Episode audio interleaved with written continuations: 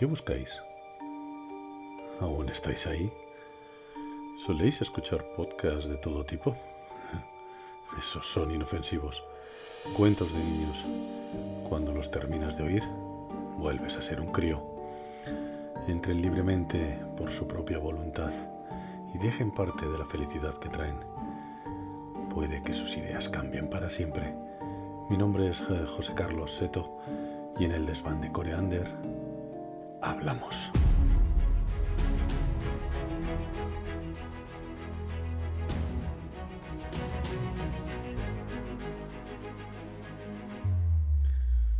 Cuando Bastian entró en la librería del señor Coreander, iba huyendo de sus miedos.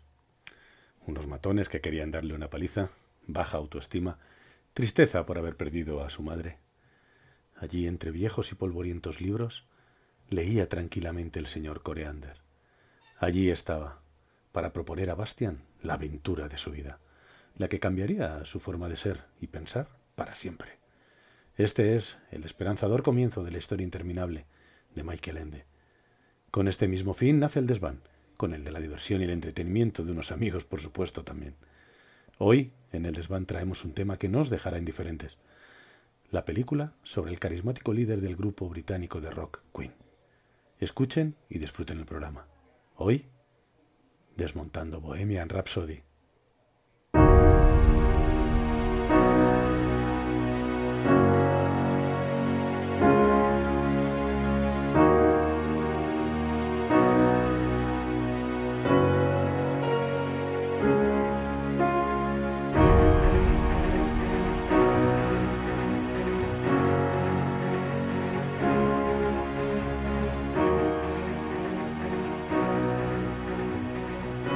Bien, pues estamos en esta noche preciosa de abril en Madrid.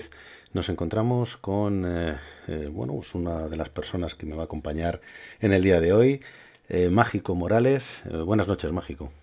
Hola, buenas noches, Seto. Qué confortable el desván, ¿eh? Qué bien montado lo tienes, qué a gusto se está. Hemos intentado que el desván sea lo más cómodo para nuestros invitados y como no para ti es un, lujazo tenerte en, nuestro primer programa. Como ves, hemos elegido un tema un poco complicado, Queen. Hmm. Bueno, para mí complicado en absoluto, es mi tema favorito. sí, sí, bueno, para que los eh, oyentes te conozcan un poco, eh, tú eres una persona que te encanta Queen, eres un fan número uno de Queen, eh, tienes todos los discos originales, algunos o todos por, por duplicado. Tienes tema inédito eh, que se vendió como pirata, y pongo entre comillas pirata. Eh, cuéntanos, mm, cuéntanos un poco sobre esta afición que tienes al grupo. Sí, bueno, soy un friki de Queen de toda la vida, soy coleccionista de material de Queen, efectivamente tengo cada disco original comprado dos veces. Eh, y luego todo lo que se ha editado en España lo tengo, eh, tanto en audio como en vídeo, eh, todos los libros que se han publicado, material que siguen sacando ahora. Y lo que dices de pirata, sí, hace años había algunas tiendas por ahí que podías encontrar cositas chulas, pequeñas joyas, y algo de eso tengo. Algunos conciertos que no se editaron como material oficial. Y bueno, pues lo que viene siendo un coleccionista al uso. La verdad es que me gusta mucho. ¿tienes, y... ¿Tienes conciertos? Entiendo que tienes conciertos que no ha sacado Queen como productora, pero que ha sacado eh, ese vídeo tiene buena calidad. Entiendo que no es grabado. Eh, sí, no, no, no, son, son discos, son no, son DVDs, son ah. discos. Pero sí, sí, eran discos de la gira del 82, por ejemplo, que no se editaron en España, y bueno, ni, ni como material oficial, y, pero que quedaron registrados otro que tengo de la gira al 86 de Alemania, que es muy chulo también. Y bueno, la verdad es que son. ese, material de coleccionista para un fan de, Queen debe de ser oro. Debe ser oro. Sí, sí, totalmente, totalmente. Y de hecho, bueno, me pongo a repasar un poco las cosillas que tengo por ahí. Ahora estos días que hay que hacer limpia y van saliendo cosas que tenías olvidadas y, es muy grato encontrarlas. Pues mira, eh, para este primer programa hemos elegido eh, Bohemian Rhapsody, la película. Y bueno, pues eh, queremos hablar de ella y su, entorno con, la, verdad y la vida real, los hechos reales del grupo Queen. No se me ocurre otro especialista mejor que tú para, comentarlo. Pues genial, muchísimas gracias. Yo encantado de venir. Bueno, pues Para empezar, eh, quiero comenzar eh, hablando de los datos objetivos de la película. ¿Vale? Eh, si te parece, vamos a, hablar de estos datos objetivos. Son, ya sé que tú no vas a ser objetivo en cuanto a, muchas de las, de las cosas que hablemos sobre la vida de, de Freddy, pero en esto tienes que serlo, en los datos objetivos de la película. Sí, sí, claro, objetivo en absoluto. Yo soy fan total y voy a dar mi opinión. Eh, hombre, pero otros objetivos para los que todo el mundo conoce o que pueda conocer, pues vamos, vamos con ellos.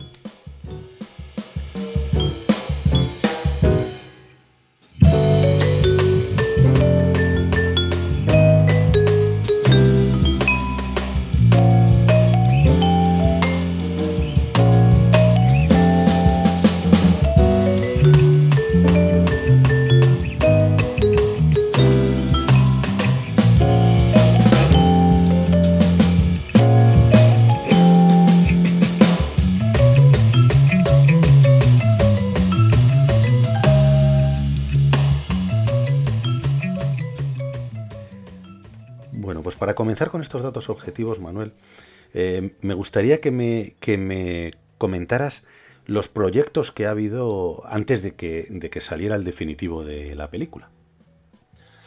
Bien, a ver, la película ha salido en el año 2018, como sabes, es una película que, bueno, cierra ahí un largo ciclo de intentonas de hacer una película de Queen, de Freddie Mercury, de la banda, de la trayectoria.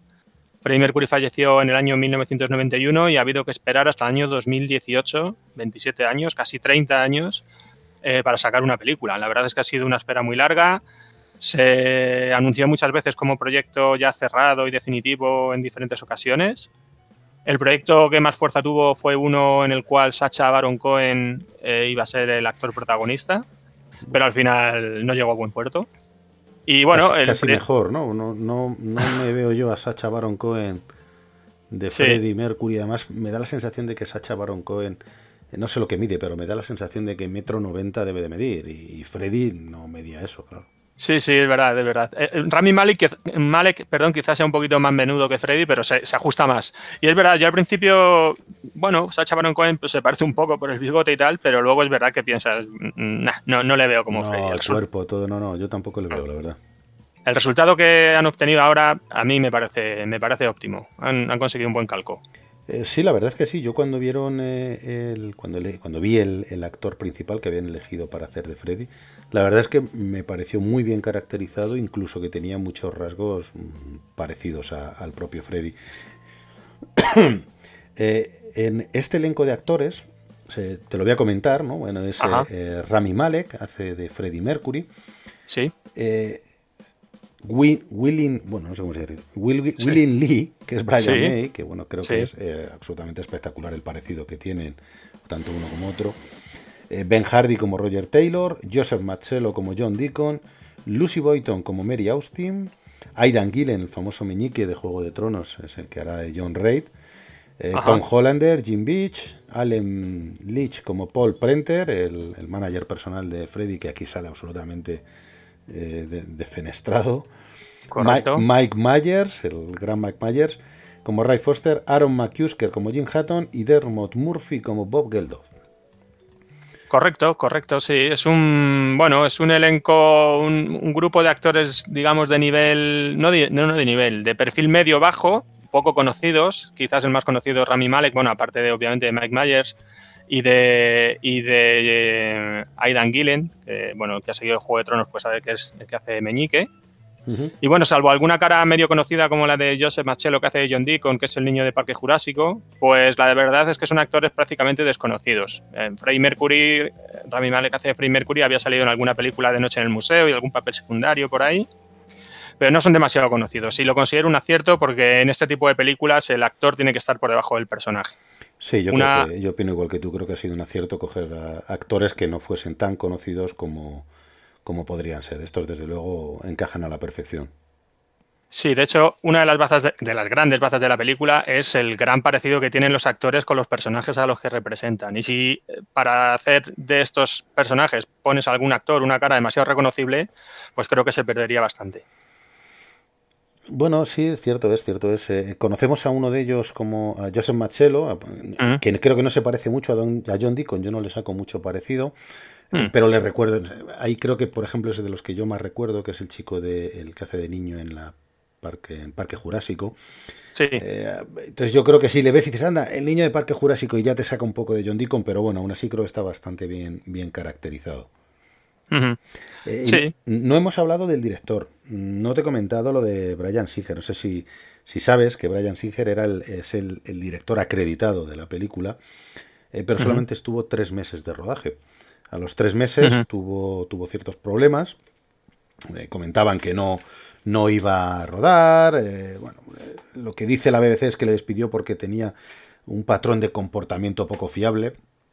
Él se defendía diciendo que, que bueno, pues que, había estado enfermo, que no pudo. Bueno, el caso es que al final lo sustituyeron por Dexter Fletcher, que fue el que hizo la, los tres últimos meses de, las tres últimas semanas de película y la postproducción de la misma. Pero el acreditado, sin embargo, es Brian, Singer. No sé qué, qué, opinión te merece este, este director. Bueno, yo de cine eh, no soy especialista, soy especialista en pocas cosas, la verdad.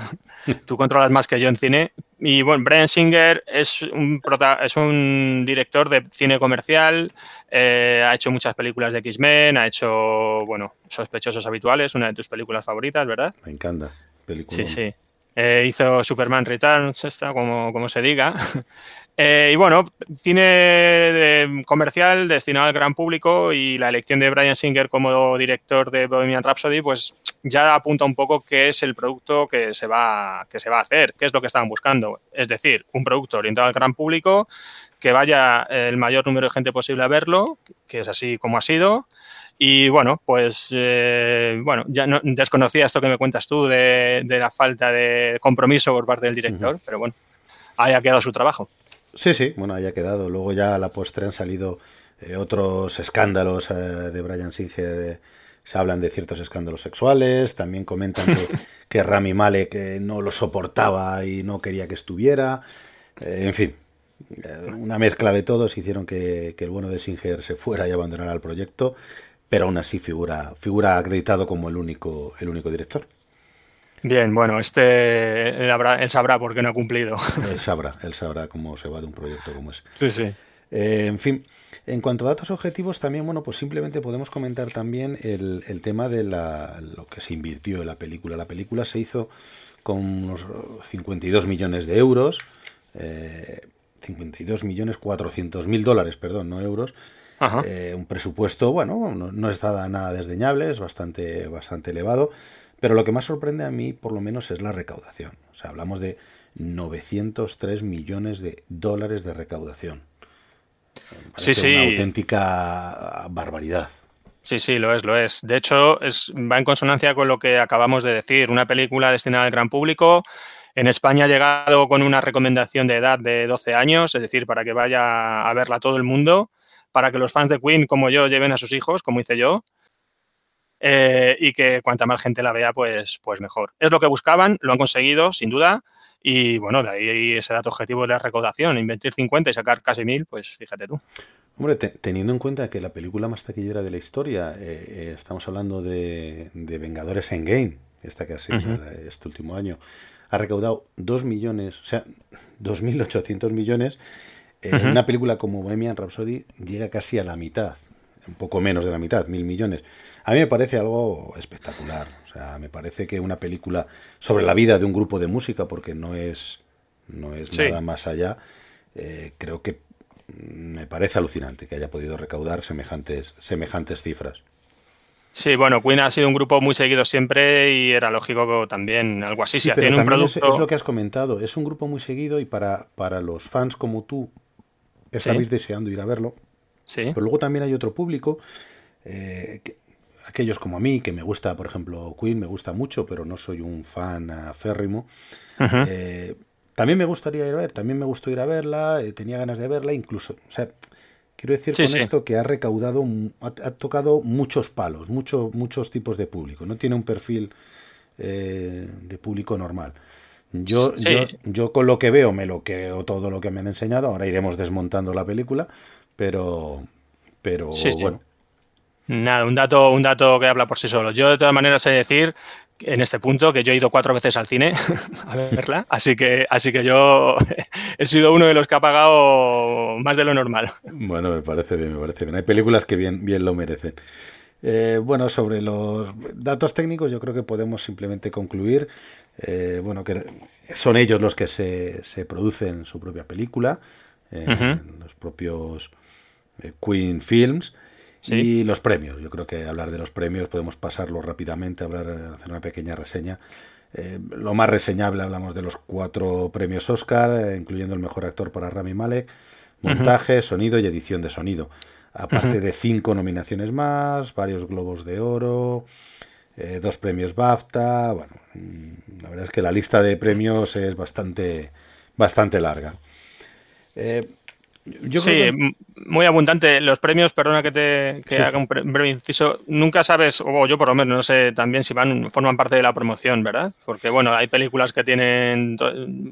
Titanic tiene más Oscars que El Padrino, por ejemplo. Pero bueno, Sí, cierto es, pero bueno, yo, sí siempre digo que efectivamente en, en la Academia Americana de los Oscars, que siempre son los más prestigiosos, siempre hay cierto toque, pues como cuando tuvo que ganar eh, Almodóvar, Bardem, eh, perdón, Bardem, Antonio Banderas era como este es el Oscar de los latinos, la edición de los latinos. Luego hubo otra que tuvo que ganar Sidney Poitier. Eh, sí. pues de color. Ciertos, sí, ciertos actores de color, Denzel Washington, y era como la edición de los hombres de color. Bueno, siempre corre eso, pero, pero sí, sí, es cierto que cuando luego ves el Oscar a mejor película y ves esa película, nunca defrauda. Yo reconozco que todas las películas puedes estar más o menos de acuerdo. En este caso, por ejemplo, eh, no ganó Bohemian Rhapsody la mejor película. La mejor película fue Green Book. Eh, y me parece un peliculón, Green Book. O sea, entonces dices, bueno, joder, no ha ganado Bohemian Rhapsody. Sí, pero es que la que ha ganado también se lo merece, ¿no? Entonces, yo, yo creo que al final tienen cierto, eso, cierto toque que puede ser engañoso, pero al final son, son son bien merecidas. Orientativos por lo menos, sí, sí, estoy de acuerdo. sí, sí, sí.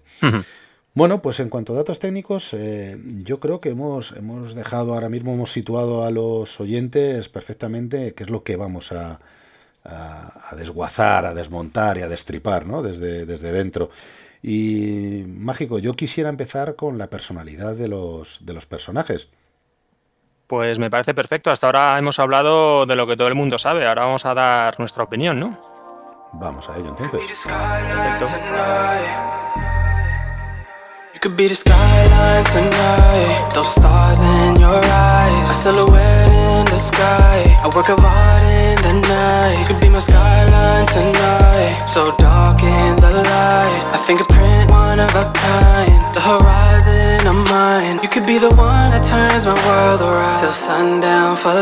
You Never seen such a fine design, outline so bright. Only see you once in a while, staying out of.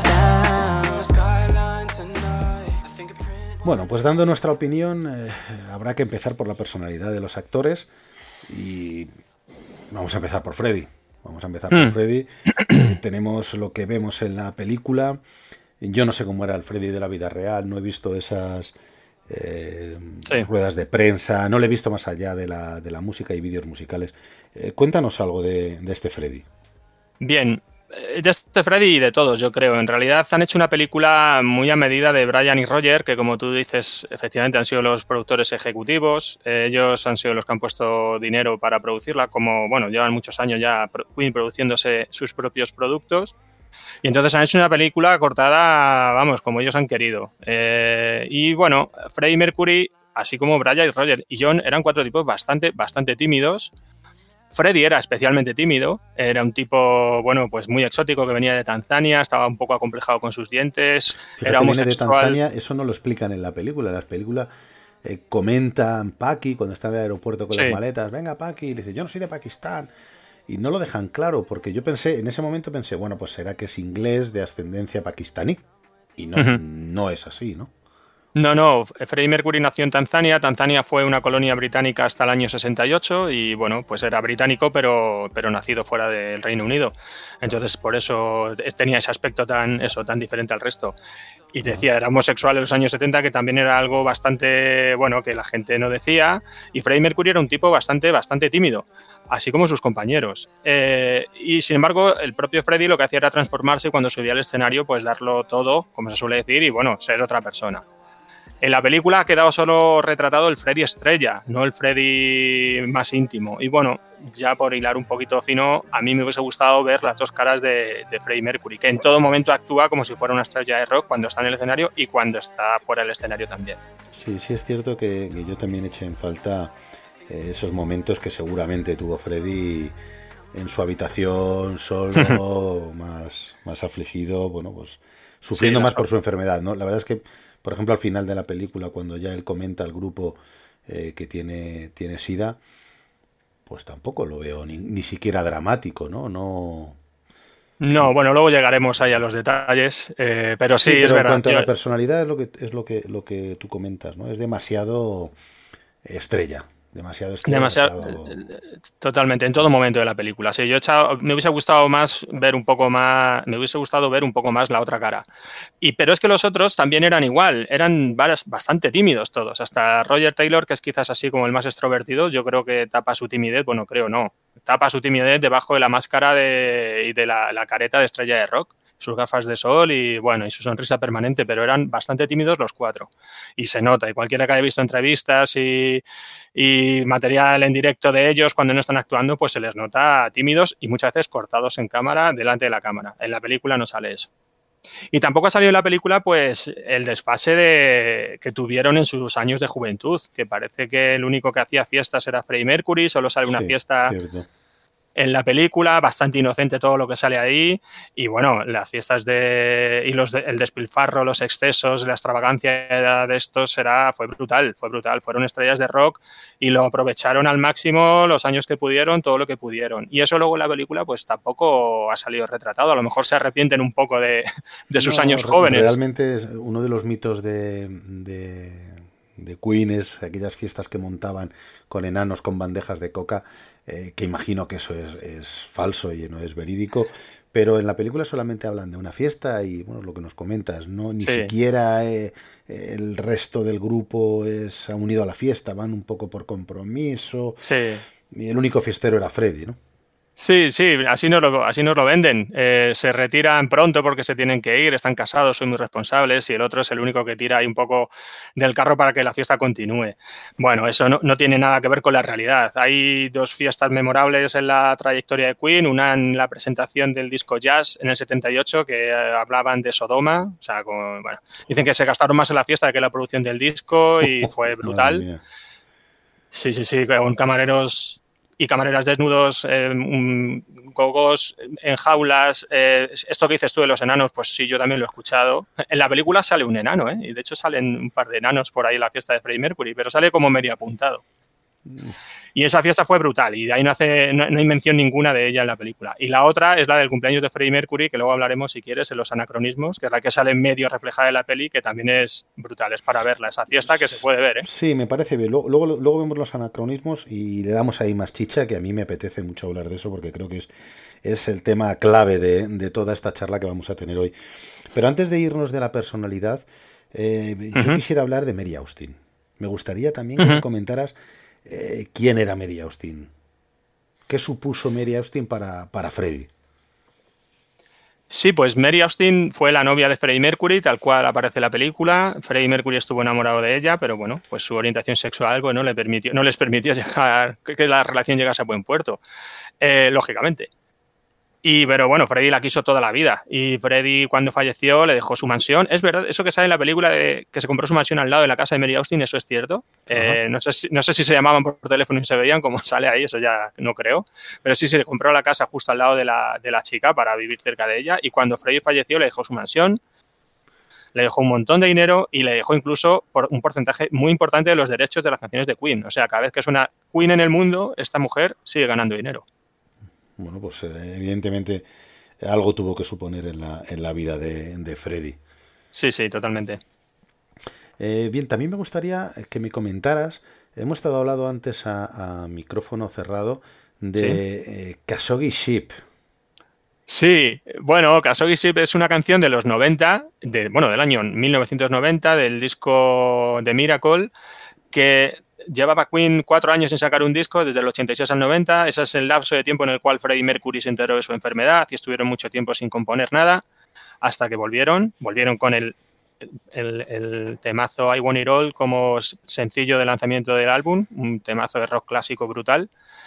Y el álbum empieza con un tema doble que se llama Party y Kasogi Ship, que son las dos canciones seguidas, donde habla de las fiestas que se pegaban cuando eran jóvenes. Ahí en la canción Freddy dice algo así, mi inglés es malísimo, pero como best years, best years of my life are like a supernova.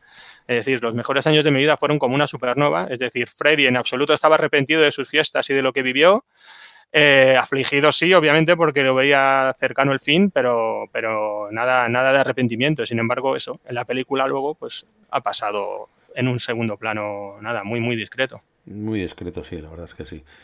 Eh, bueno, pues no sé si quieres aportarnos algo más acerca de la personalidad del grupo.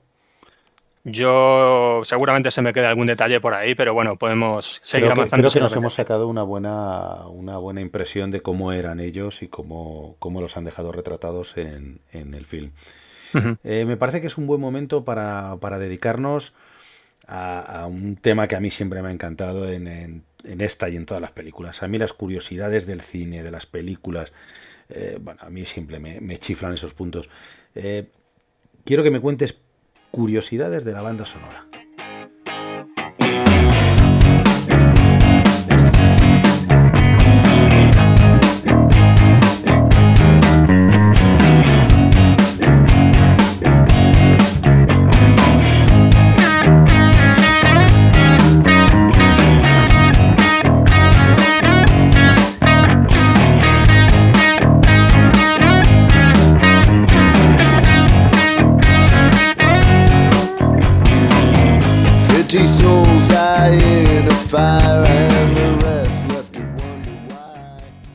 Pues vamos a ver, banda sonora de la peli de Queen, obviamente es una banda sonora impresionante. Eh, luego, claro, hay que elegir, se han quedado con 22 canciones, de las docenas de canciones que, hicieron en su trayectoria, siempre se van a quedar de más fuera, lógicamente. Nunca va a contentar a todo el mundo, lógicamente. Eso iba a pasar sí o sí en cualquier película que se hiciera. No puedes poner todas las canciones del grupo, lógicamente. Pero a mí sí me llama la atención, por ejemplo, que se centran más en las canciones de los años 70 que en las de los años 80. Y eh, no sé, hay un poco eh, a ver, dentro de los grupos de rock y de las bandas, como que quién fue anterior a quién. Entonces todos están como muy empeñados en, no, nosotros en los 70 ya hacíamos esto, y nosotros en el 65 ya produjimos esto, y nosotros en el... Es un poco a ver quién empezó antes. Y bueno, pues Queen ha caído también en este juego, porque todas las... Bueno, todo lo que nos cuentan en la película es de la primera década del grupo y en realidad la eclosión de Queen fue en los años 80. Queen fue el grupo que es gracias a, a todo, lógicamente, pero a los discos que sacaron en los 80. Eh, bueno, en, cuanto a las 22 canciones que me comentabas, al principio eh, quería introducirte. Eh, yo creo que han elegido 22 canciones, en mi opinión, porque y ya me parece una banda sonora bastante extensa, con 22 canciones. Queen tiene una discografía que, corrígeme si me equivoco, tendrá más de 100 canciones, 200 canciones. es una amplísima. más de 22 canciones, si ya hablamos de 25, 26 canciones, yo creo que ya estaríamos hablando de que tendrían que dividir la banda sonora en dos CDs. Ya suben precios, suben costes. Mm, no me parece, no me parece. Sí, ya. Y, dos CDs ya son 12 canciones, ya se me hace corta. Yo creo que 22 canciones es un, es 21 o 22 canciones a mí me parece que es lo, normal en un, en un CD de música. Eh, yo creo que más sería demasiado, ¿no? Bueno, eh, obviamente esto va en consonancia de todo lo que íbamos diciendo, todo tiene que ser comercial y que se venda bien, pues mira, a lo mejor también van por ahí los tiros, y que se queden en 22 canciones, no lo Yo creo que con esas 22 canciones y con los temas que han elegido, porque ahora, nos comentarás tú la peculiaridad eh, de estos temas, eh, han querido un poco diferenciar en esto es la banda sonora de la película que no tiene nada que ver con las canciones del grupo. O sea, tiene que ver, evidentemente, pero, pero como que tiene un poco separado, ¿no? Hay canciones que son de la película, pero sin embargo en, en la película salen temas de toda la vida, pero salen muy poquitos, salen un poco reseñados, no llegan a sonar enteros. Eh, no lo sé, es un poco la sensación que me puede dar, ¿no? No sé si estoy equivocado. Bueno, mm, sí, a ver, han querido contar una historia que, bueno, tiene mucho que ver con la realidad, pero tiene muchas partes inventadas y datos cambiados, entonces han ido contando su historia según les ha parecido, han elegido los temas que han querido y efectivamente hay canciones que suenan en la película y no han pasado a la banda sonora. Por ejemplo, eh, The Seven Seas of Rye. ¿Recuerdas al principio cuando están ensayando, que venden la furgoneta y se ponen a hacer pruebas de sonido? Sí, que hacen unas pruebas eh, un poco estrambóticas.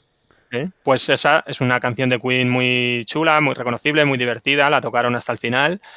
Suena la película y no ha entrado en la banda sonora. Igual pasa con Lazy on a Sunday Afternoon. que ¿Crearon así la, película? O sea, perdón, la película, la canción. No creo. A ver, está un poco adornado. En los años 70 era todo muy artesanal, eso es verdad. Para hacer cualquier efecto de sonido, los grupos se lo tenían que trabajar muchísimo. O sea, pues harían trucos como eso. Pero bueno, queda un poco demasiado exagerado, la verdad. Hacen ahí, no sé, demasiado, demasiado cine, demasiado, cine, poca realidad. yo creo, yo creo, ¿eh? el cubo, las monedas, el no sé qué. Hombre, trucos de esos harían, pero bueno, a lo largo de su carrera, no solo en la primera canción. Sí, además parece que todos los han metido para esa canción. Sí, luego cuando oyes la canción no oyes esos trucos, ¿no? no, no, claro. Sí, sí, bueno, un poco cine, un poco cine. Y eso, otra canción que suena en la película y que no han, han metido la banda sonora, la de Lazy on a Sunday Afternoon, que no suena completa, pero bueno, que suena un poco y es una canción también eh, muy conocida de Queen, del disco A Night at the Opera. Bueno, pues es raro. Yo, yo hubiese metido más canciones, pero bueno, eh, obviamente yo hubiese metido todas. Todas, Pero bueno, las que, están, las que están metidas pues están bien y siempre van a faltar algunas, obviamente. Eso estaba, eso estaba claro antes de que saliera la película. A mí me puso los pelos como escarpias, tengo que decirte, en el momento en el que me senté en el cine, se apagaron las luces, se enciende el logo de la 20th Century Fox y sale la fanfarria de la 20th Century Fox tocada al estilo de Queen. O sea, no sé si habrá sido el propio grupo quien la ha hecho, ¿no? Pero, pero es eh, absolutamente espectacular. Yo imagino que sí, imagino que, que es eh, Queen y el propio Brian May, ya que son ellos los que se producen, los que se han tocado la fanfarria de la 20th Century Fox. Pero me parece alucinante. Sí, está muy bien, es un detalle muy chulo. A mí también me gustó muchísimo y de hecho la banda sonora que viene esta fanfarria incluida, yo me la pongo en bucle, me, gusta mucho. Es un, es un, puntazo, la verdad. esa, esa, melodía tan reconocible tocada por Queen, que no sé si serán ellos los que tocan, pero vamos, al estilo Queen, con los coros, la batería, la guitarra, es muy chula, es muy chula. Es un buen guiño para la banda sonora también y lo, lo que tú dices, para situarse, sentarte a ver la película y empezar así, es, está chulo, la verdad. Sí, tú oyes esto y sabes lo que vas a ver, vale, voy a ver una película de Queen o sea, está claro, está claro. Pero además han tenido el, grandísimo acierto de meterlo con la fanfarria de la 20th Century Fox. Una cosa que no se me va a olvidar, que la película de Queen va ligada a la 20th Century Fox. totalmente, totalmente. Sí, sí, sí. Un, un acierto de 10. Sí, sí, sí, sí, buen truco, buen truco. y luego en cuanto eh, en lo que tú dices de empezar a ver la película y ya que te quedes sentado ahí clavado en el asiento, que a mí me pasó lo mismo, me gusta mucho que la primera canción que meten ya de los cuatro tocando juntos, bueno, del grupo tocando juntos es Doing All Right, que es cuando Freddy llega a ver a Roger y a Brian. Para los que no lo sepan, Roger y Brian empezaron a tocar juntos ellos dos solos en otro grupo que se llamaba Smile, eran Roger, Brian y Tim Staffel. Entonces, en la película está bien que hayan metido este tema, Doing All Right, que ya lo cantaban ellos en Smile, porque es un tema escrito por Brian May, y que salga la versión de Tim Staffel en la película. A mí yo cuando la escuché en el cine me encantó, me encantó. Cuando llega el momento del punteo me pareció, vamos, espectacular. Dije, ostras, cómo mola. Lo disfruté muchísimo. Y me gusta que hayan metido eso, la banda sonora la banda sonora, el tema de Tim Staffel y no el posterior, que luego lo cantó lógicamente Freddie Mercury en el álbum que sacaron ellos ya como Queen es un poco revanchista también, ¿eh? de, decir. Son un poco revanchistas. En esto de que han hecho la pelea a su medida, han soltado ahí unas cuantas pullas a su alrededor, Roger y Brian, y se han quedado Cierto es, imagino que al, bueno de Staffel eh, bastante le habrá fastidiado no haber continuado con ellos, eh, hmm. viendo el, lo conocidos que son Brian May, Roger Taylor y lo conocido que es él. Eh, pero bueno, han tenido, aunque le hayan dado sus palos en, en la película, han tenido la, el buen hacer de meter su canción en el disco, en la banda sonora, y además acreditada por él, cantada por Tim Staffel, y lo mismo hasta le han invitado eh, a grabarla en su estudio perfectamente, ¿no? Seguramente no. Bueno, Tim Staffel la toca todavía, ¿eh? eh hay vídeos por ahí del 2019, Tim Staffel tocando. O sea, sigue ganándose la vida Tim Staffel como músico. Sí, claro, claro, sí, sí, sí. Sigue siendo músico, se fue de Queen porque quería ir a un grupo mejor. Ahí, primera. Es, un valiente. es un valiente. yo, no volvería a salir a un escenario después. Sí, sí, No, pero aparte que se, la, se, la, sueltan bien soltada en la película. En plan, no, me voy de aquí porque quiero hacer algo grande. Y después, muy bien, a la vete. Y, ahí está. Y luego, bueno, vamos a meter tu canción en la película. Que acuérdate de nosotros siempre, ¿eh? Siempre, ¿eh? Pues, pues, si acaso se ha olvidado, que no creo. Sí, sí, sí, que ahí, ahí te la dejo. Sí, sí. Y luego incluso en este, hablando también de todas estas cosillas, las, le sueltan unas cuentas indirectas a John Deacon en la película que también te dejan un poco a cuadros. Que, hombre, Deacon se fue del grupo en el 97, no, salió, no salieron del todo bien, obviamente, ya no le gustaba lo que estaban haciendo. Vale, hasta ahí bien, pero Roger y Brian han seguido, siguen en activo, están haciendo una gira mundial ahora que está cancelada por desgracia, pero están en ello. Eh, pero al John Deacon le sueltan tres o cuatro comentarios en la película bastante, bastante dolientes. Así que, bueno. sí, sí, dolientes, hirientes, hirientes, perdón. sí, sí, sí, sí. Imagino que, que, John Deacon desde su sofá está también apuntando Bohemian Rhapsody 2, hecha por él y... No sé, bueno, yo creo que Deacon ya pasa, este también cobra todo lo que... Sí, pone la mano ya ciertas... Sí, sí, sí. Pero vamos, sí que le sueltan unas cuantas que, bueno, te, te a mí por lo menos me descolocaron un poco. Genial. Eh, bueno, pues con más curiosidades de esta banda sonora y del film, ¿Sí? Eh, me gustaría que, me comentaras la música que sonaba en la fiesta. Sí, la verdad es que... ¿Cómo se han atrevido a meter eso. Ya ves, pues es una cosa que sí, sí, es así que te saca de la película. MC Hammer, eh, ahí de repente estás viendo una película de Queen en una fiesta de Queen con un montón de canciones de Queen que quedan por poner y han metido esa canción de MC Hammer ahí. No sé, sería a lo mejor lo que ellos escuchaban en la fiesta. Digo yo, no van a estar haciendo su canción, no, su fiesta con sus propias canciones. Bien, te lo van a comprar, pero, pero cuando estás metido más en la parte de la fiesta, que es la primera, el primer fiestón que sale del grupo, Estás esperando ver esos enanos que yo había oído. Bueno, a ver si salen los enanos con la bandeja de coca. Eh, y de repente te saca. MC Hammer era como, no puede ser. MC Hammer. Yo al, pobre chaval que tenía al lado, que no le conocía de nada, decía, eso es MC Hammer, me miraba el hombre. Sí, tío, déjame ver la película. Yo, ¿Usted, ah, ¿usted quién es, no? señor, sigue usted viendo la película. Sí, sí, es que, es que o sea, me, he ido de la película MC Hammer, bueno. Sí, es raro, es raro. Pero bueno, yo qué sé, ahí la han metido. Yo, yo hubiese metido ahí ya, por, por decir, obviamente, no sé, Don't Stop Me Now han metido, al final la han metido con calzador y mira qué buen momento para, para haberla metido. Sí, no sé, yo sabrá. Sí, pero bueno, o cualquier otra, eh, pues lo, que, lo que comentabas, ¿no? Están haciendo una fiesta, no se van a ver sus canciones. Vale, pon otra, no sé, pon otro tema de una fiesta, pero MC Hammer, o sea, por favor, no, no.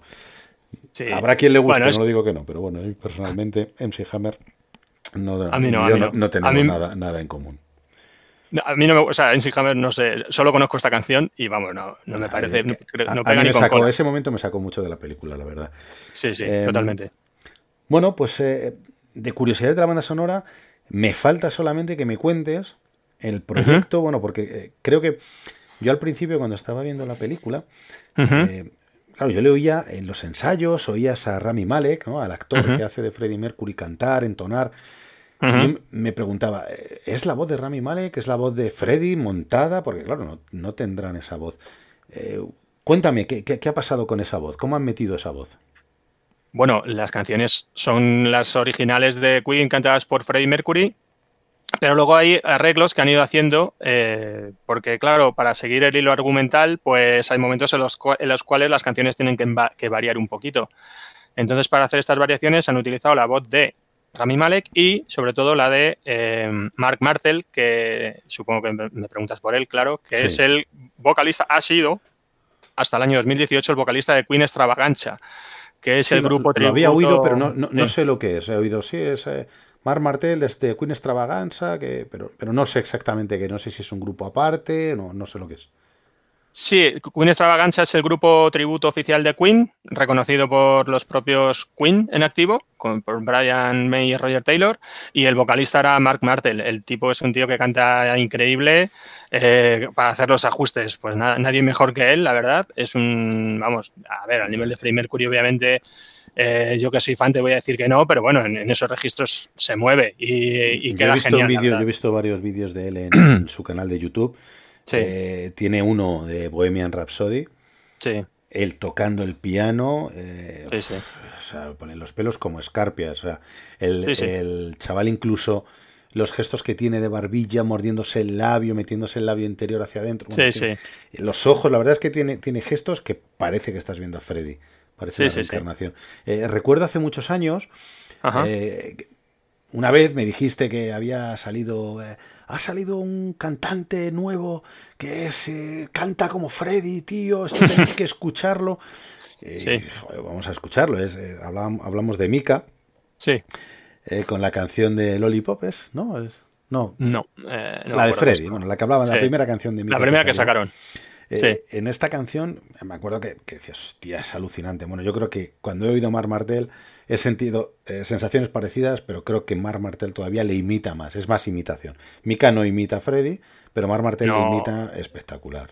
Sí, sí, no, a ver, a ver, lo primero, eh, me arrepiento de decir eso. Freddy y Mika no tienen nada que ver, pero sí, Mika, de hecho, luego Queen y Mika son grupos totalmente diferentes. Pero totalmente diferentes, pero bueno, esa canción es la que, la que. Cuando salieron, sacaron este primer sencillo que sí se parecía mucho a Freddie Mercury y jugaron su baza. Y sí, hombre, es que en ese registro ya digo, siempre hay gente buena. Pero bueno, claro, mm, entre Mark Martel y Mika, ¿quién canta mejor? Pues no te sé decir. Mark Martel a mí me gusta más, lógicamente. Y obviamente el que ha sido el vocalista, porque ya no lo es, ¿eh? fue en el 2018 fue sustituido por otro chico brasileño, pero vamos, el que ha sido vocalista oficial del grupo tributo oficial del Queen, pues es un tipo que canta muy, muy, muy parecido a Freddie Mercury. Y se ha acreditado, de hecho, en la, en, la, película como arreglos, arreglos musicales. que, bien lo tiene que hacer el chico, sí o sí. Sí, sí, mucho más que Mika, quería añadir. seguro, seguro. Bueno, pues de, curiosidades, no sé si nos tienes que aportar algo más. A mí me parece que lo hemos dejado bastante, eh, bastante atado todo. Me gustaría pasar de sección. Eh, me gustaría hablar de, un tema que ha sido muy, muy, muy polémico, de los anacronismos. Y, creo que ha sido muy polémico porque para, para, gente como yo, que a lo mejor no soy tan purista con, eh, con la película, ni con la vida de Queen, ni de Freddy, eh, yo he visto la película, bueno, pues veo unos años, veo un seguimiento, pues sí, ah, pues mira, pues no sabía que se juntaron, ah, pues mira, no ah, pues mira, aquí tuvo sida, aquí fallece, aquí va el... Eh, pero creo que no, no todo es así, ¿no? Creo que nos vas, nos vas a comentar, nos puedes comentar y aportar, puedes echar mucha luz sobre esto y aquí podemos desmontar definitivamente eh, Bohemian Rhapsody. Venga, perfecto, vamos con ello.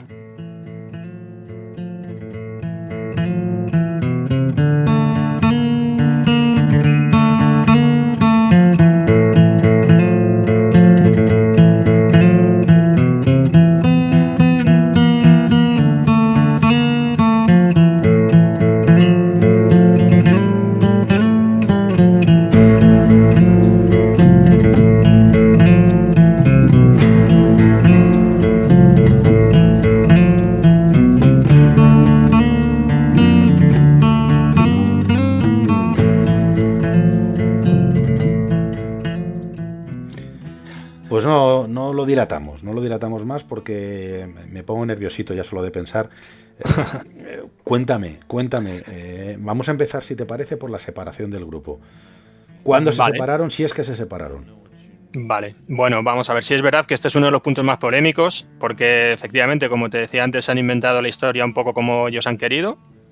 Y entre ellos, eh, en este cambio de, datos reales, pues han cambiado fechas y, y sí, hay un montón de anacronismos. El grupo, hablando por la separación, no se separaron nunca oficialmente. De hecho, el único miembro que se ha separado oficialmente ha sido John Deacon y a posteriori, en el año 97. El grupo no, se, nunca se separaron. Pasa que empezaron a hacer sus proyectos, sus proyectos en solitario, eh, cada uno de forma individual, cada uno montó un pequeño grupo y el primero que se fue fue, eh, bueno, que se fue, entre comillas, el primero que hizo un pequeño proyecto en solitario fue Roger Taylor en el año 81. Sacó un disco... en la película directamente nos, nos comentan que que, Freddy es el que se va por cuestiones monetarias, ¿no? Que, eh, ¿Cuánto te han ofrecido? Le gritan ahí Ladino y otros cuatro millones. Oh, los dejas por cuatro millones. Sí, nada, bueno, es que, no sé, ahí se han, se han, cebado también un poco, decíamos antes del revanchismo y de, la, y de los palitos que han ido soltando, pues a Freddie Mercury también le han caído algunos. Por ejemplo, este, este es brutal. De hecho, a ver, no hubo traición ninguna. Y quería comentarte, en el año 81, Roger Taylor se separó, bueno, se separó, hizo un disco en solitario llamado Fan in Space. En el año 83, Brian May hizo otro disco que contó con la colaboración de Van Allen, que se llamaba Starfleet Project, perdón por mi inglés. Y en el año 86, John Deacon eh, se metió en un pequeño grupo también llamado The Immortals, es decir, que cada uno fue haciendo sus proyectos. El primer disco en solitario de Freddie Mercury es Mr. Bad Guy del año 85, o sea que el primero en hacer un proyecto en solitario fue, fueron Roger y Brian. En la película no sale esto. Sale que Freddy los traiciona, como tú dices, montan un momento ahí muy dramático y eso en realidad no fue así. No fue, no fue tanto como lo. Como, bueno, no, es que no fue ni siquiera de esta forma. Bueno, yo creo que también lo hacen, lo que hemos hablado antes, es cine y le dan ese punto de cine. Eh, nos separamos dramáticamente para luego volver eh, que luego vuelve y comenta su enfermedad, eh, que, también nos vas a comentar aquí, ¿no? El anacronismo sobre este, este hecho. Pero él vuelve y ya comenta su enfermedad y se dan el abrazo de grandes amigos, hermanos. Eh. Sí, sí, sí. A ver, por último, en cuanto a la separación, se me quedaba en el tintero que en el año 86, en el año 86, en el gran, gran concierto de la carrera de Queen, de su trayectoria, el, el Wembley 86, dos noches seguidas tocaron en Wembley, como final de gira. Esto no sale en la película, este concierto es como si no hubiera existido, como si hubieran llegado solo hasta el live. Acaba en el Live Aid, ¿no? En el 85. En el 85, sí, que eso es, vamos, es un, vamos, un corte brutal en la historia de la trayectoria del grupo. De hecho, salen, dejan de salir, perdón, el, los últimos discos de Queen, que son el A Kind of Magic, banda sonora de Los Inmortales, no sé si te suena. Sí. eh, no sé Miracle. habré visto Los Inmortales. The Miracle, que te comentaba antes, que empieza con esos dos temas, y el último disco del grupo es El Inuendo del 91, del grupo completo. Y ya en el 95 salió el disco póstumo llamado Made in Heaven, utilizando como título para el disco el título de una canción de Freddie Mercury en solitario. O sea que, bueno, no, la relación no era tan mala como nos la ponen en la peli. No parece. También han aprovechado mucho el tirón de la muerte de Freddy, es verdad. ¿eh? Estos eh, han sabido, han sabido rentabilizarlo. Ah, no digo que no lo hayan sentido, obviamente, seguro que sí, porque han sido amigos y lo que han vivido juntos ha sido la leche, pero bueno, también han aprovechado la muerte prematura del líder para, para hacer dinero.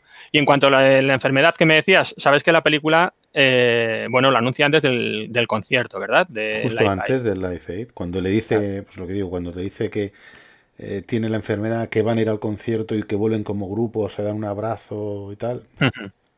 Correcto, pues eso no pasó así. De hecho, Freddie Mercury en el año 85 ni siquiera tenía SIDA. No es que no lo supiera, es que no, los, es que no lo tenía. Eh, estaba perfectamente bien de salud en el 85, en el 86 se hicieron esta gira mundial que te digo, perfectamente bien de salud, y en el 87 fallecieron dos de los amantes de Freddie Mercury de SIDA. Eh, Freddie Mercury hubo una época en la cual decía se vanagloriaba de tener más amantes que Elizabeth Taylor. era muy, muy promiscuo.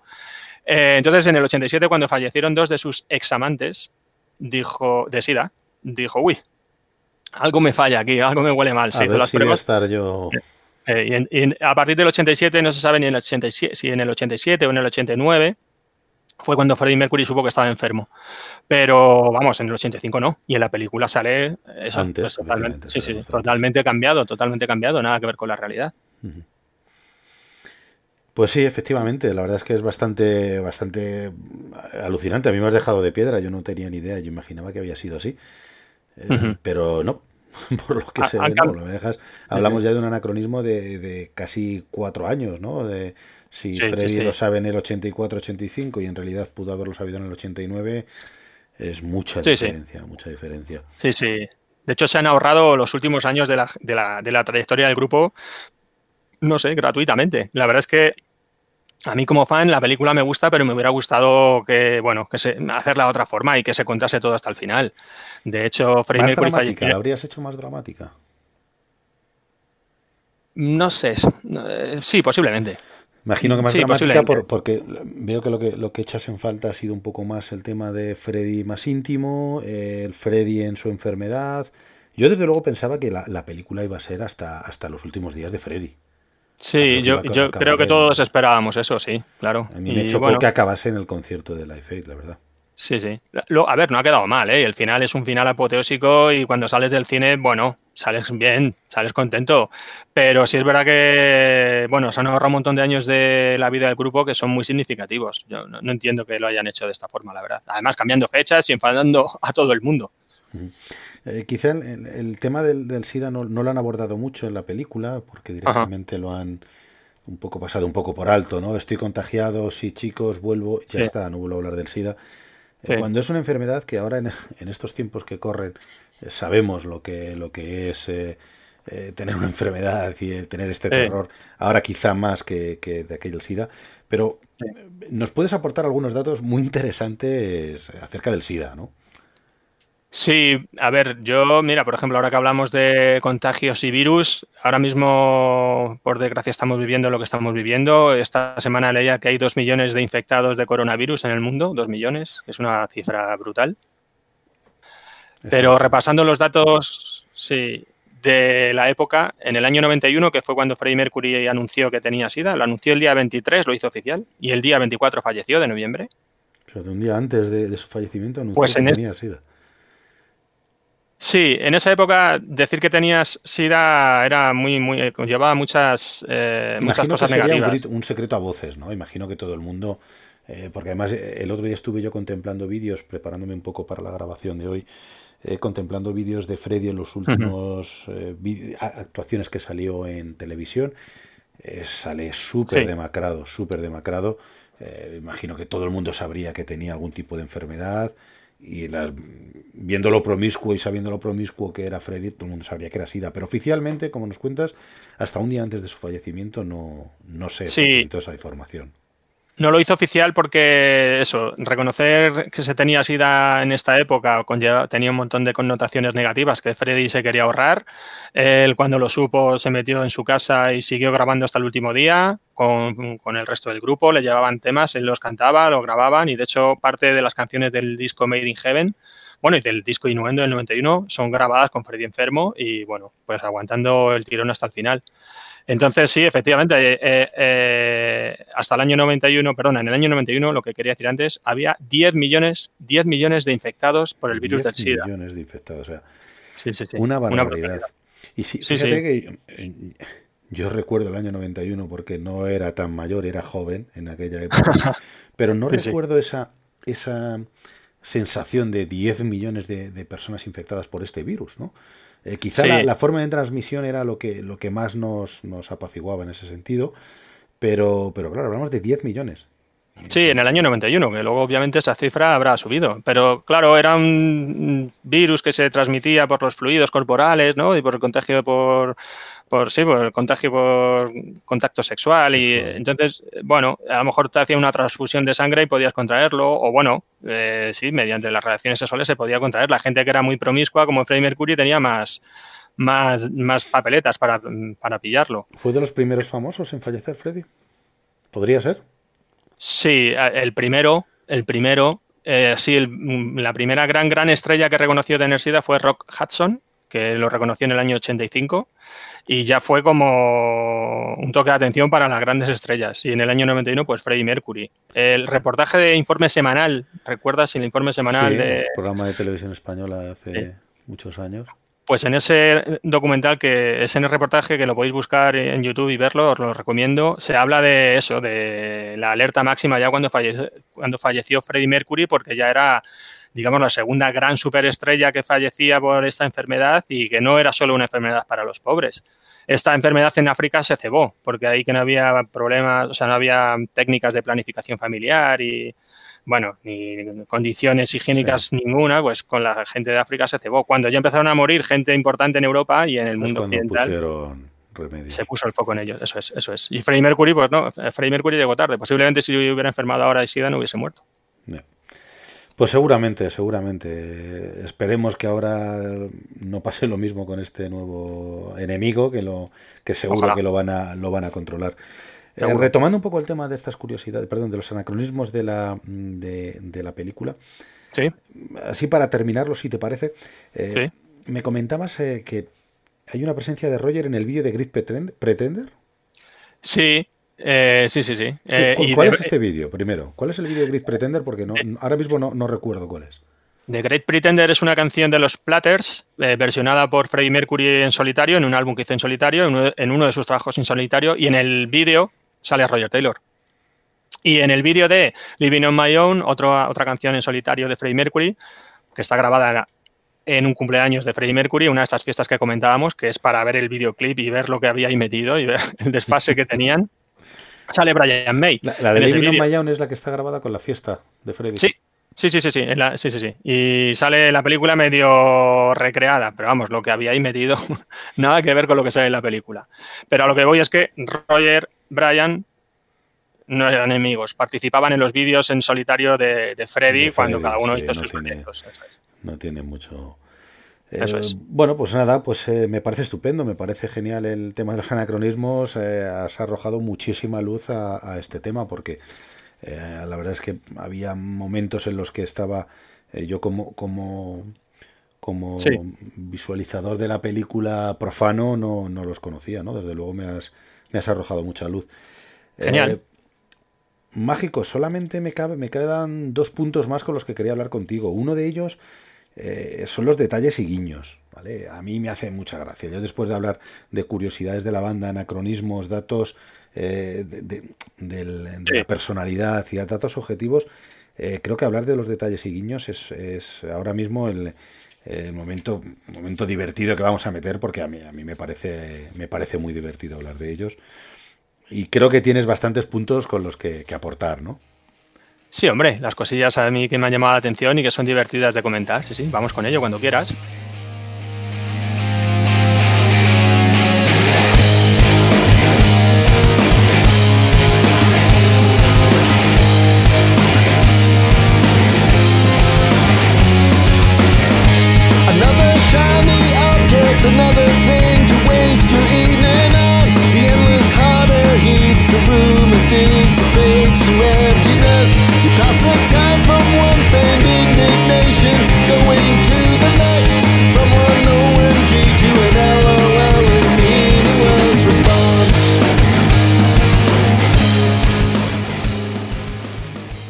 Empezar, de estos, a mí hay un detalle que me has comentado también eh, estos días atrás cuando hablábamos, Sí, eh, que mi mujer lo conocía, yo desde luego no tenía ni idea, es el grupo que tocó antes de Queen en el Live Aid, sí. ¿vale? Eh, este grupo me, mm, yo no sabía quién era, la verdad, por- porque yo siempre que he visto el concierto de Live Aid, no he visto Mm. el concierto, debo reconocerlo, que solamente he visto el momento de Queen, los 20 minutos.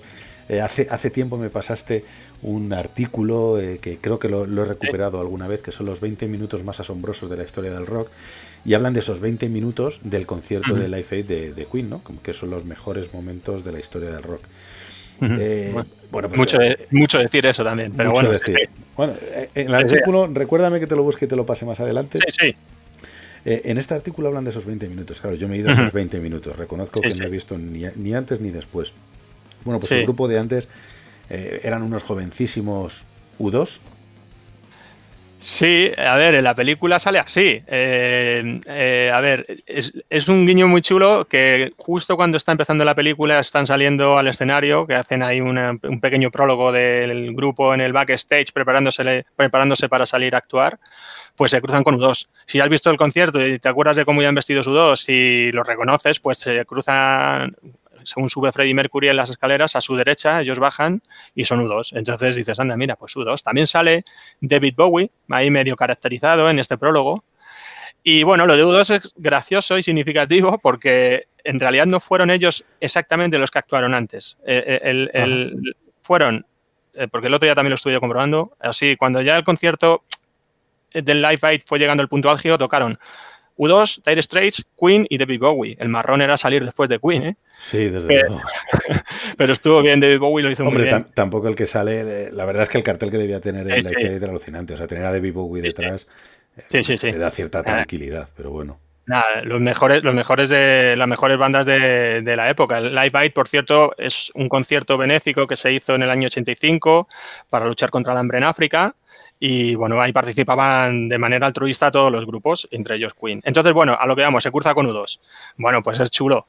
Eh, pero es que luego, eh, durante el concierto, eh, se ve varias veces, creo que hasta tres veces, una pancarta que pone We love you too, que me llama mucho la atención, porque, jorines, ya no solo han hecho el guiño de que se cruce con ellos, sino que durante la actuación de Freddie Mercury hay dos o tres escenas en las que se ve ahí como de refilón, pero se ve la pancarta de U2, que, hombre, llama, a mí me, llamó la atención, la verdad. Que además, ya siempre que la veo en la película me fijo en ello, me hace gracia.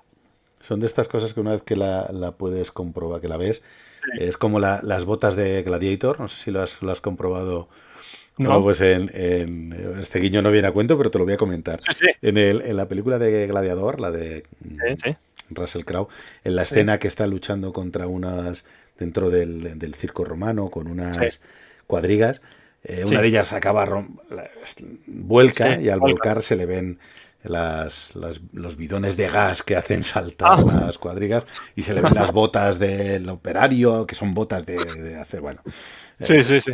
Una vez, si no la has visto nunca no lo vas a ver, pero una vez que la veas, sí. te joden la vida, porque ya es, ya es que solamente ves eso, o sea, ya, directamente ves eso. Entonces, a ti te pasa lo mismo con la pancarta de U2. Tú estás viendo el concierto y disfrutándolo, pero si ya has visto la primera de U2, ya siempre vas a ver la pancarta de U2. ¿no? En este caso no, Te, no, te, joden nada, pero... Claro, no, no, no, es un detalle cutre. No, no, no, pero yo en esta de, de, Gladiator, que para mí es una película que siempre me ha encantado, a mí me, me, me, sacan y me matan en el momento en que empieza, cuando empieza la batalla ya, ya, voy cerrando los ojos de... Buscando las botas. Pánico, buscando las botas. Y además los abro en el momento en el que veo las botas y la bombona. Es horrible, es horrible. Bueno, pues sí, pues U2 no sé si serán amigos o han puesto pasta o algo, pero salen varias veces en la película y bueno, es un detalle que a mí me llama la atención. Sí, sí, sí. Eh, hay, hay otro, otro detalle que a mí también me gusta y a ti también, bueno, somos los dos eh, fans también del gran Mike Myers que sale en la película.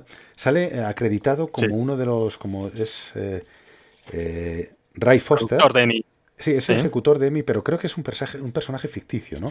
Eh, no debe ser que no quisieron meter a ningún nombre para no dejar mal a este hombre que, eh, les diría, bueno, que a lo mejor no fue uno, fueron un grupo de hombres los que le echaron para atrás mm. al grupo, ¿no? Pero bueno, eh, sí, eh, bueno, sí, a ver, eh, Queen tuvieron en su momento, eso, estuvieron trabajando para EMI y en un momento dado salieron mal por lo que fuese y terminaron, como ya tenían pasta, produciéndose ellos mismos sus, discos. Sí, sí, sí. Ah, no sé si este señor existía o no, pero está bien que aparezca Mike Myers haciendo de él porque Mike Myers es un fan total de Queen. Entonces, esas cosas que dice de sois unos mediocres, nunca ganaréis un disco de oro, eh, nadie conocerá el nombre de Queen, pues es muy gracioso que sea precisamente Mike Myers el que, el que lo haga.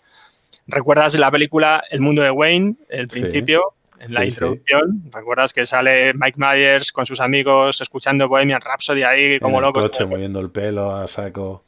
Y luego en la película, ¿qué dice?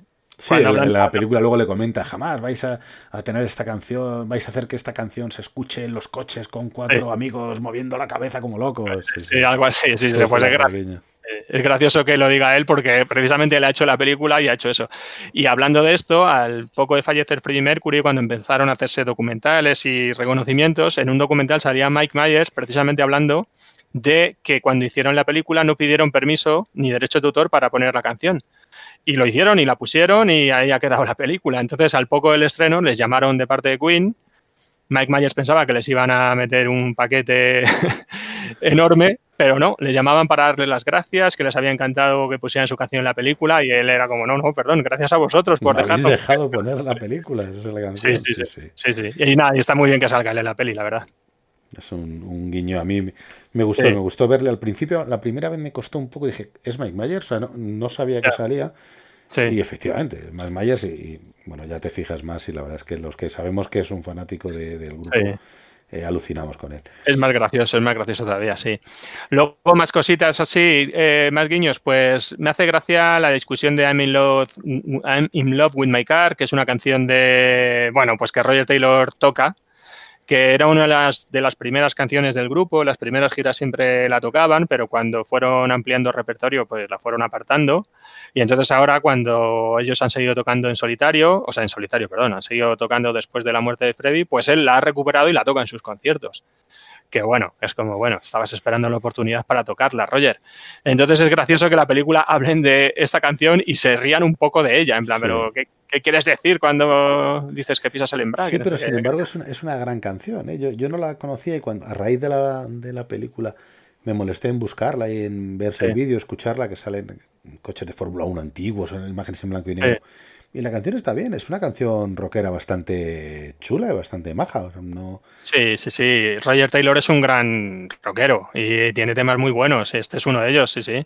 Eh, pero bueno, es gracioso, es un buen guiño. Eso que a los fans, cuando hemos ido a los conciertos posteriores, tú has ido conmigo a verlos Sí. y, la, y la tocó. Y entonces sí, la toca siempre. Entonces, bueno, joder, es como madre mía, estaba esperando su momento. Bueno, pues por lo menos que luego en la película lo comenten y se rían es gracioso, está, está divertido. Eh, bueno, y, y- y hablando de hablando de, de esta canción, eh, Sí. me llamó muchísimo la, aten- la atención también eh, Sí. cómo consiguen sacar eh, la película, la canción de We Will Rock You.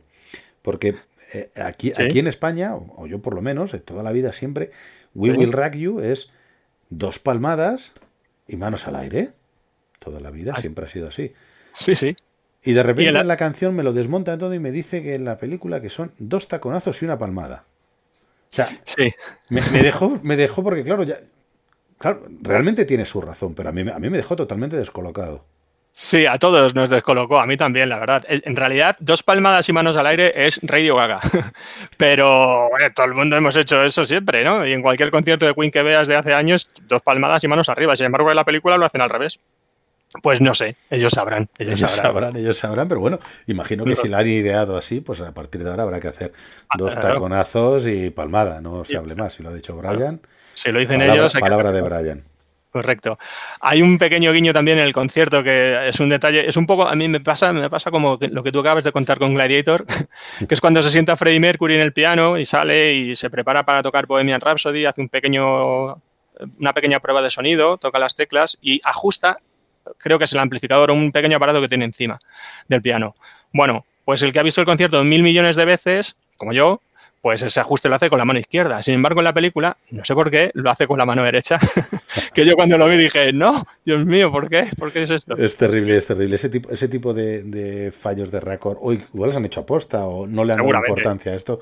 Sí, Mm. pero es, es cierto, es que yo personalmente digo que no me, no me percaté, pero tú que eres Sí. fan te tienen que Sí. sacar totalmente porque, porque sí, efectivamente pasa eso. Te A mí me chocó, eh, en serio, en serio, a mí me chocó cuando lo vi dije, Además es que ya no puedes mano dejar de verlo. Ya lo has visto una vez y Sí. no lo puedes dejar de ver nunca más. Ya te acompañará. es una, eh, sí, sí, es una tontería, no tiene nada que ver con, con nada, no es trascendental, pero bueno, una cosa que a mí me llamó la atención. Como lo del beso a su madre, que cuando tira un beso al público, pues aquí en la película nos cuentan que fue a ver a sus padres junto justo antes del concierto y le dice que le va a mandar un beso y tal. Bueno, eso tampoco- entonces no está comprobado eso tampoco, ¿no? Porque eso sí que yo, yo me lo creí. Yo le ah, bueno, pues mira, el beso a su madre. Nada, nada, nada. Van ahí le meten mucho, mucho dramatismo. Muy quedar bien con todo el mundo, con la familia de Freddie Mercury también y nada, nada, nada, nada que ver.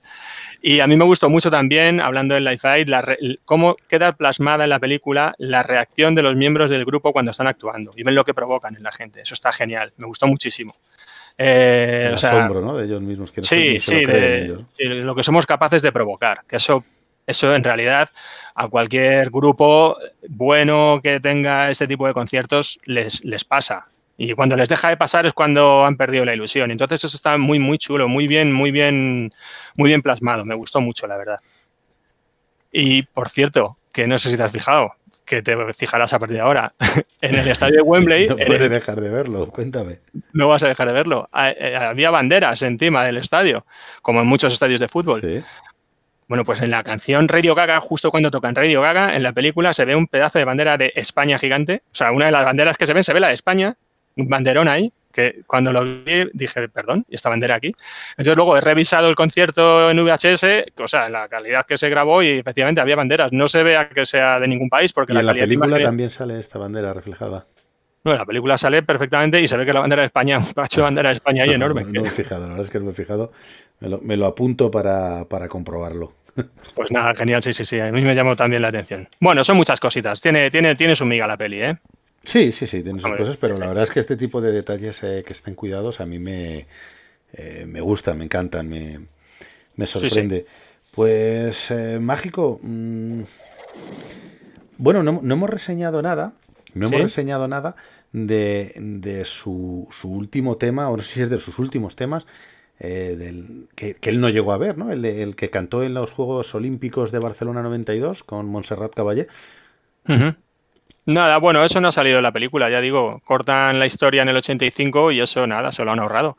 Eh, eso va más, de todas maneras, según han tratado a Freddie Mercury, cómo se fue el grupo y nos han contado que les traicionaron y tal, pues todo, no sé, parece como que tienen un poco de manía la carrera de Freddie en solitario, no lo entiendo. Y esto es del año 89, cuando hicieron el proyecto, cantaron Freddie y Montserrat Caballé en el 91, en el 90 o en el 91, y le hicieron la grabación para los Juegos Olímpicos del 92, y eso de la película nada, no sale nada. No, no sale nada. Pues a mí es uno de, las, de los temas de Freddie, de los mm. últimos, que a mí la verdad es que siempre me, me alucina, porque creo que que poner dos voces tan contrapuestas una contra otra y, como solo dos genios como ellos casarían, desde luego. Sí, además, y, ya esto sí que es el rizar el rizo, como obviamente Freddie Mercury falleció y no se pudo cantar la canción en Barcelona en los Juegos Olímpicos, la canción alternativa fue Oh My Loving de los, de los Manolos. No me lo puedo creer.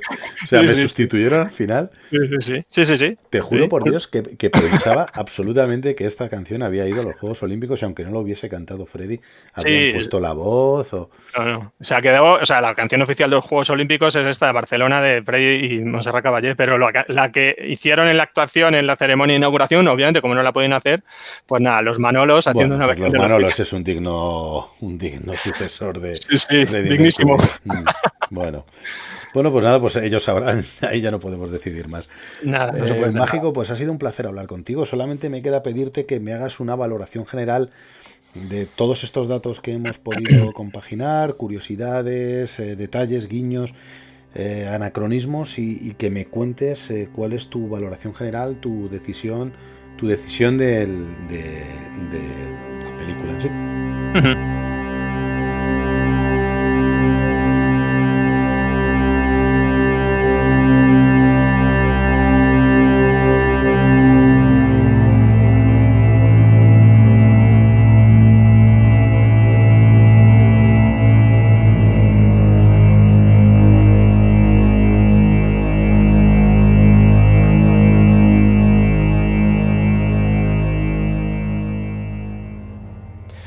Bueno, pues bien, yo a mí la película me ha gustado, a pesar de todo lo que hemos dicho, a mí la película me ha gustado. Ya te he dicho al principio que he ido cuatro veces al cine a verla. Yo soy un, yo soy el receptor ideal, digamos. O sea, alguien de mi de mi edad, más o menos, que tenga los gustos musicales parecidos a los míos, que le guste el grupo, lógicamente, y que bueno, pues que tampoco sea demasiado exigente con lo que cuentan, porque en realidad no se trata de un documental, sino de una película. Está basada en hechos reales. Podrían haber puesto eso que se ponía hace años, ¿verdad? Eh, pero no es la realidad. Entonces, bueno, si tú estás dispuesto a escuchar los temas de Queen en el cine, en una sala bien, con una pantalla bien grande, con un sonido bien potente y a disfrutar de, la banda sonora y que de paso te cuente la historia del grupo, pues a mí me ha gustado, a pesar de todas estas cosas que decimos y los anacronismos y tal. Pero a mí me ha gustado, a mí me ha gustado y bueno, es verdad que mucha gente no, mucha gente se bueno se queda como muy eh, en esto se, se, ceba con estos detalles que hemos ido diciendo de que de los anacronismos sí, falta de, veracidad eso es eh, yo no yo me he quedado más con un poco el producto global que me ha gustado y luego hay gente, obviamente, que si no te gusta mucho el grupo, cuanto más te gusta el grupo me refiero, más te va a gustar la película. Queen es un grupo que siempre ha tenido mucho tirón, entonces le gusta a mucha gente. Ya decíamos al principio los datos objetivos y lo que tú decías de ti mismo, que a ti también te ha gustado sin ser un fan. Un fan. Eh, pero vamos, a mí mi valoración es positiva. A mí la verdad es que me ha gustado y bueno, cambiaría cosas, sí, pero me ha gustado, la recomiendo. Eh, me parece súper, súper bien todo lo que me estás contando de tu, de tu opinión. Yo personalmente eh, debo reconocer que antes de hablar contigo tenía una opinión sobre la película. Yo había ido a verla con cierta, bueno, cierta normalidad, como el que va a ver una película cualquiera. En este caso sabía que iba a ver una película de Freddie Mercury, eh, que me gusta, Queen, y bueno, pues sin más, sin más pretensiones. Eh, después de hablar contigo, mm, creo que hemos conseguido el objetivo del desván de Coreander, que es arrojar luz y ciertos cambios de ideas. Em, yo veo ahora la película cuando la vaya a ver, desde luego la voy a ver desde otro, desde otro espectro. Eh, yo no la voy a ver eh, como una peli más, voy a ver ciertos puntos que nos has comentado eh, bastante, bastante mejores. Bueno, pues nada, genial. Eh, lo último que me gustaría, bueno, me alegro para empezar de lo que me, que me dices, mira, genial, si te ha servido para cambiar tu punto de vista. Sí, Pero sí. no, no sé si recuerdas quién fue el promotor y quién fue el que hizo el Live Fight. ¿Quién sale en la película como el... el- Eh, el- no, el- sé que hay una persona que viene, que imagino que es ese, eh, Bob Geldof, ¿no? Ajá, ajá. Que no, no hemos hablado nada de él. No sé si me puedes comentar quién era, porque yo la verdad es que no tengo ni idea de quién es Bob Geldof. Pues Bob Geldof era un cantante artista ochentero que sí, fue el que promocionó todo el Live Fight, el que sale en la película como el que montó todo el tinglado, que es verdad. Y mm, fíjate tú, era un tipo muy polifacético y terminó actuando en la película El Muro de Pink Floyd. ¿Recuerdas que Pink Floyd hizo una película de, de su disco El Muro? Sí, sí. Pues el protagonista es Bob Geldof. Estaría genial que alguien viniera algún día a hablarnos de él, ¿verdad? Y de la peli El Eh, Muro. Mágico, no se me ocurre otro tema mejor para continuar eh, contigo. Estás absolutamente invitado para, para venir a hablar sobre Pink Floyd. Dicen que si no has escuchado a Pink Floyd no has escuchado música. Eh, creo, que, creo que tengo la persona idónea. Conozco un, pequeño fan de Pink Floyd al cual voy a tener que trabajarme para, para que venga a nuestro programa aquí al desván a sentarse con, con nosotros. Eh, creo que lo voy a conseguir, creo que lo voy a conseguir eh, con este grupo. Pues Pink Floyd, te, te invito a que el próximo programa trabajemos acerca de Pink Floyd, a ver si conseguimos entre nuestro invitado secreto, eh, tu mágico y yo, consigamos cambiar eh, también las ideas a la gente que, que no haya escuchado Pink Floyd o que, o que sí lo haya, lo haya escuchado. Genial, estaría genial que viniera alguien a hablarnos de esa peli. Perfecto, mágico. Pues eh, buenas noches, que tengas una magnífica noche y, y encantado de haberte tenido. Muchas gracias. Muchísimas gracias a ti por invitarme.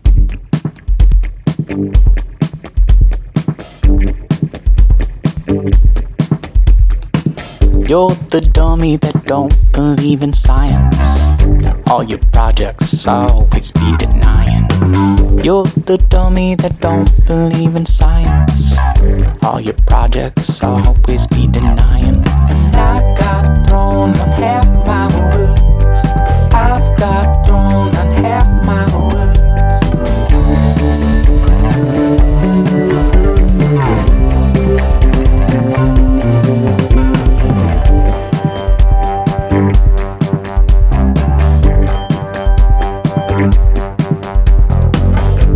You're the dummy that don't believe in science. All your projects always be denying. You're the one I love.